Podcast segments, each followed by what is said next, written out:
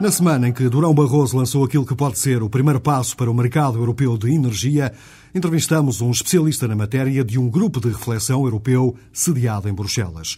Temos uma reportagem na Finlândia com as intenções do Primeiro-Ministro para a presidência da União Europeia, que começa a 1 de julho. Para o fecho, o rock que se faz em Helsínquia.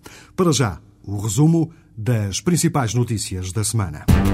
Segunda-feira. A chanceler alemã e o presidente francês estarão a preparar em segredo uma remodelação do Tratado para a Constituição Europeia para ser depois submetido a referendo em França e na Alemanha. É pelo menos o que conta a edição online do jornal Der Spiegel. De acordo com a mesma fonte, a Alemanha e a França preparam-se para deixar cair a terceira parte da Constituição, manter apenas as duas primeiras e acrescentar-lhe uma declaração política e assim, com o tratado reduzido, convidar os franceses e os holandeses para nova consulta pública. Os responsáveis políticos da Lituânia e da Estónia voltam a dizer que estão prontos para aderir ao euro, apesar da avaliação feita pela Comissão Europeia, que diz exatamente o contrário. Numa declaração publicada esta segunda-feira no diário Financial Times, o primeiro-ministro da Estónia não hesita em afirmar que o seu país está pronto para entrar na zona euro. O mesmo é dito pelo presidente do Banco Central da Lituânia, que vai pedir daqui a um mês uma avaliação à Comissão Europeia e também ao Banco Central Europeu. Nos últimos tempos, a Comissão Europeia tem dito que apenas a Eslovénia está em condições de poder entrar na zona euro. Terça-feira. O sonho europeu continua a ser um autêntico inferno para muitos africanos. Um relatório que foi revelado hoje diz que morrem cinco africanos por dia ao tentar atravessar o Mediterrâneo para entrar na Europa. O estudo foi feito pela Comissão Mundial sobre Migrações Internacionais. Ainda de acordo com o mesmo relatório, isto significa a morte de cerca de 2 mil imigrantes africanos por ano. A Comissão diz ainda que todos os anos conseguem chegar à Europa cerca de 500 mil imigrantes ilegais. Apesar de ser das mais fortes, a Comissão Europeia não está satisfeita com a visibilidade obtida pelas missões da União Europeia em eleições no estrangeiro. Nos últimos anos foram feitas 47 em 35 países. Benita Ferrer-Waldner, a Comissária Europeia para as Relações Exteriores, diz que as missões da União Europeia são geralmente as maiores e cada vez mais respeitadas. Ours is normally the biggest election observation team on the ground. And the hallmarks of our EUOM, as we call it, are neutrality but also independence. It is due to this that the EU election observation missions are widely respected, and it is a mark of our credibility that we receive ever increasing requests for new missions. No entanto, a Comissão Europeia diz que é necessário um maior esforço de coordenação destas missões para que sejam mais eficazes e com maior visibilidade internacional. Quarta-feira. Está formalmente apresentado o chamado Plano da Comissão Europeia, que pode servir de primeiro passo para a criação de um mercado europeu de energia. As ideias foram apresentadas em Bruxelas por Durão Barroso. O presidente da Comissão Europeia começou por dizer que estamos num novo século da energia, com muitas exigências e com fracas reservas europeias. Perante este cenário, Durão Barroso diz que a Europa não pode dar-se ao luxo de ter 25 diferentes políticas. Europe cannot afford any longer to have 25 different and uncoordinated energy policies. O presidente da Comissão Europeia quer criar uma política comum de energia, mas deixa uma pergunta aos líderes dos 25 países que vão estar reunidos no Conselho Europeu nos próximos dias 23 e 24. Temos ou não vontade política para construir uma política comum? Do we have or not the political will to forge a European common strategy? As propostas que a Comissão Europeia apresentou vão ser discutidas formalmente no Conselho Europeu da Primavera, a meio da presidência austríaca. Quinta-feira. Portugal, Espanha, Itália e França querem que a União Europeia prepare planos de contingência para enfrentar situações de seca.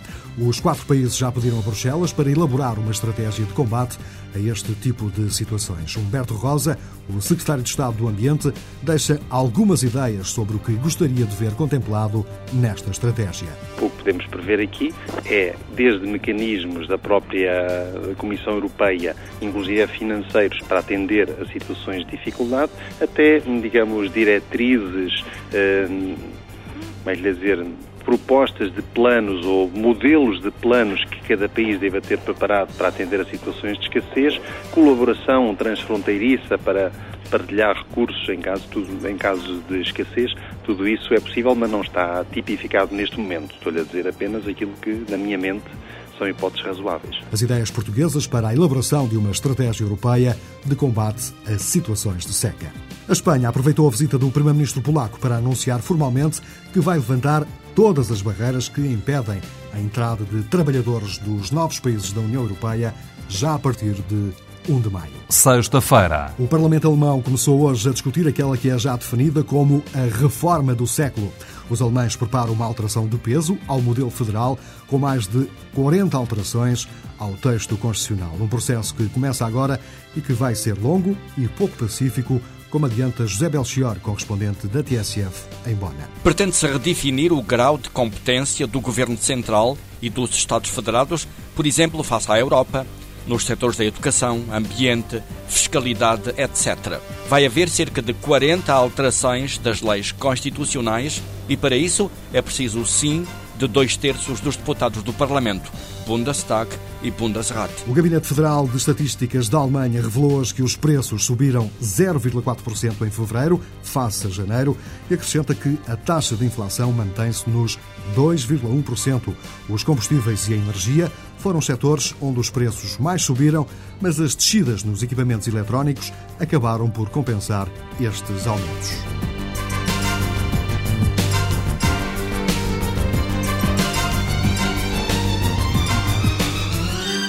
Já houve um tempo em Portugal que a República da Irlanda parecia ser o grande exemplo europeu a seguir. Agora, as atenções viram-se mais para norte, para a Finlândia.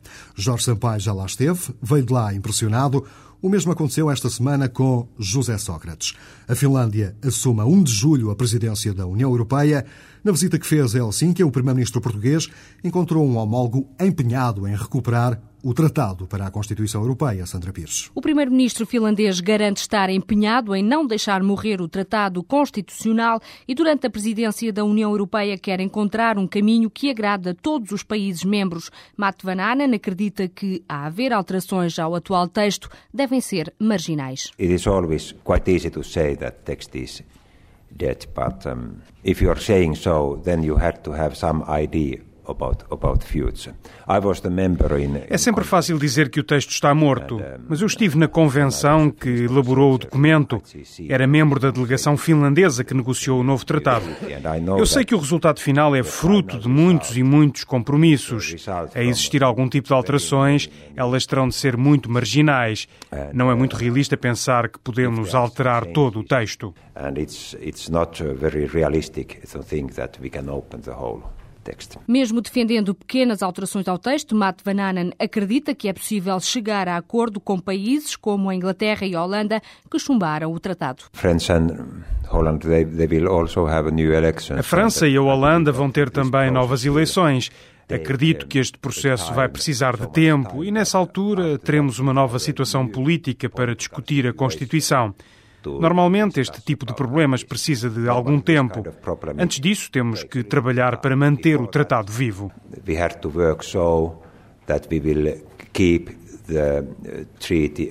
Também o primeiro-ministro português defende que o tratado não deve ser abandonado. E essas alterações que se vierem a fazer e que resultarão certamente um diálogo entre todos os 25, o texto que daí resultar deve ser baseado e inspirado no texto atual.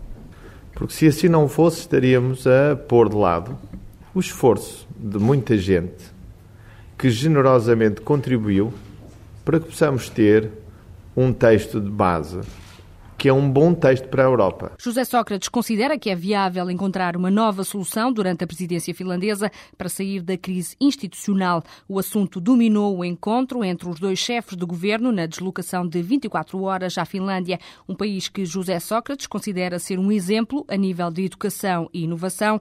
Um dos pontos altos da visita foi a empresa Nokia, onde trabalha Aldina Kodesso Liponen, uma portuguesa casada com um finlandês. A aventura na Escandinávia começou há sete anos. Através do intercâmbio universitário, foi um, um estágio que fiz. Aí conheci o meu futuro marido E depois, ao fim de terminar os estudos em Portugal, candidatei-me à Nokia. E aí surgiu a oportunidade. Mas esse estágio foi feito em Portugal, através da Universidade em Portugal? Sim, Universidade de Aveiro. E aqui o que é que faz exatamente? Pronto, eu sou engenheira de telecomunicações, neste momento estou a gerir uma, uma equipa verificação de plataforma. Verifica que a qualidade do produto que, está, que vai ser vendido está ao nível da qualidade que está especificado. Quantas pessoas já agora estão na sua equipa? Na minha equipa estão 15. E algum português ou são todos de nacionalidades diferentes? São todos finlandeses, por acaso. Uh, já tive uh, também uh, chineses, indianos. Fala com eles em finlandês ou em inglês? Em inglês e também finlandês. É complicado aprender a língua? É um pouquinho, mas, mas sabe bem ter a língua comum daqui, porque pronto, uma pessoa está aqui também deve aprender a, a língua deles também. Embora o, o nível inglês é estonteante. Quantos anos levou a aprender a língua, a falar? Eu ainda não falo tão bem quanto eu gostava, mas dá para desenrascar, como diz o bom português. Isso foi através de três anos de estudo e, língua finlandesa. E a adaptação ao país? A adaptação é, é fácil porque, especialmente porque o meu marido, pronto, a família dele já ajuda, mas as, infraestruturas, as infraestruturas sociais também são, são boas. Uma pessoa sente-se à vontade. É um, é um país acolhedor, mesmo estando frio, mas é acolhedor. E voltar a Portugal está fora de questão? Neste preciso momento, sim, mas o dia virá certeza. Em Helsínquia trabalham mais quatro portugueses na Nokia. Em todo o grupo há pessoas de 90 nacionalidades, todos quadros especializados no desenvolvimento de software. A joia da coroa finlandesa é responsável por 20% das exportações do país e tem como objetivo atingir os 3 mil milhões de clientes até 2008. A aposta ganha da Finlândia nas telecomunicações, numa altura em que a Europa está preocupada com os recursos energéticos. Nos últimos dias têm surgido notícias de várias fusões e aquisições no mercado de energia.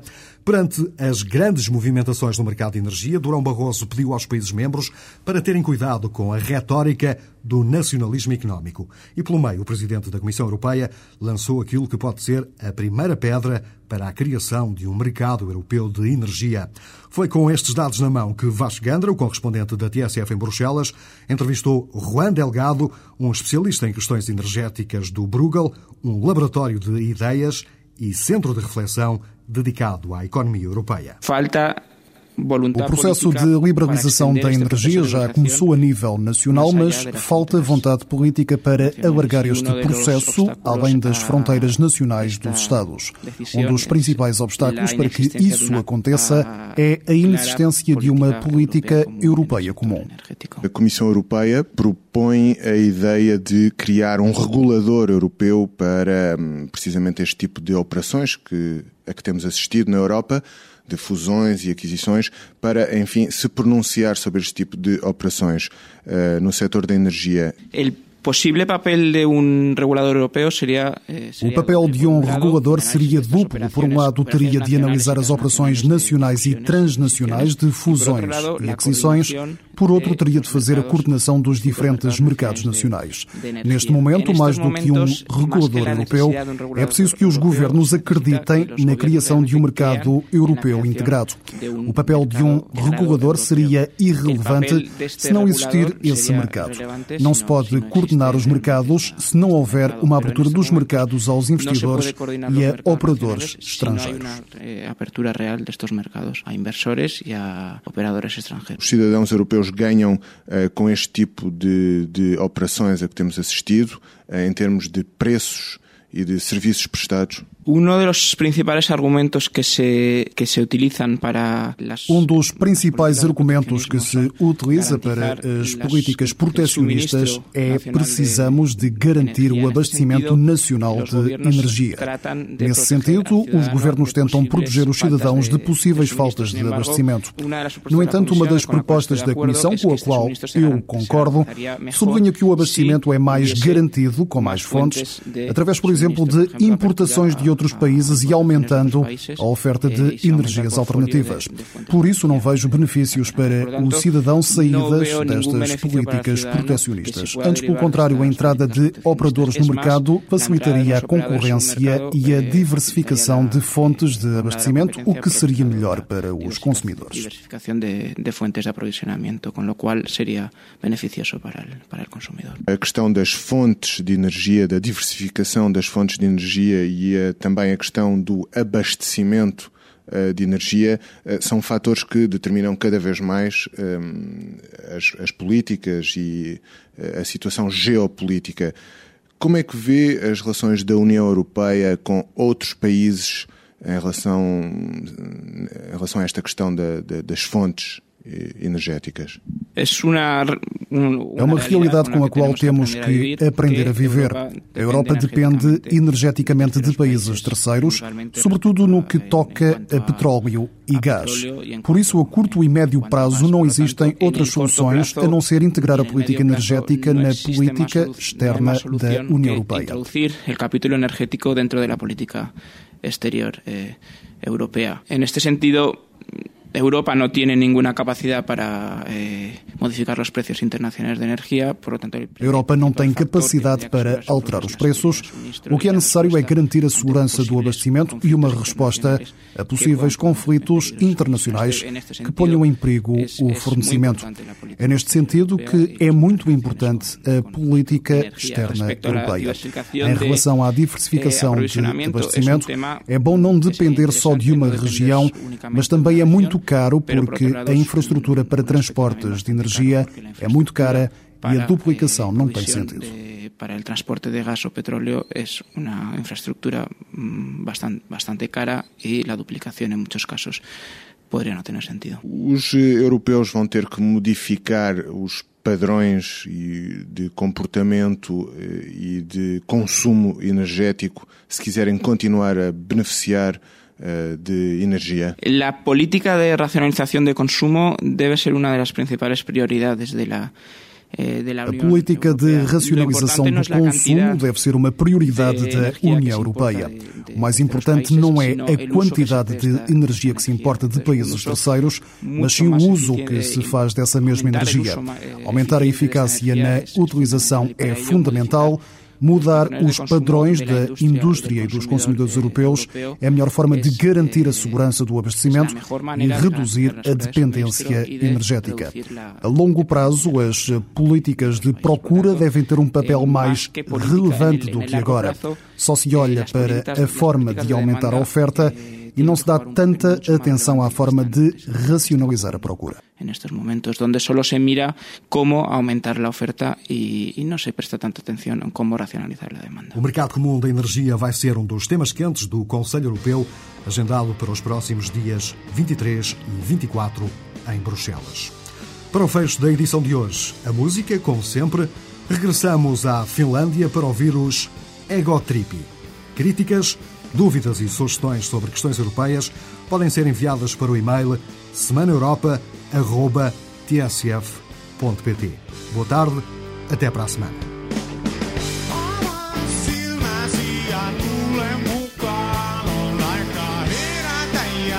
So.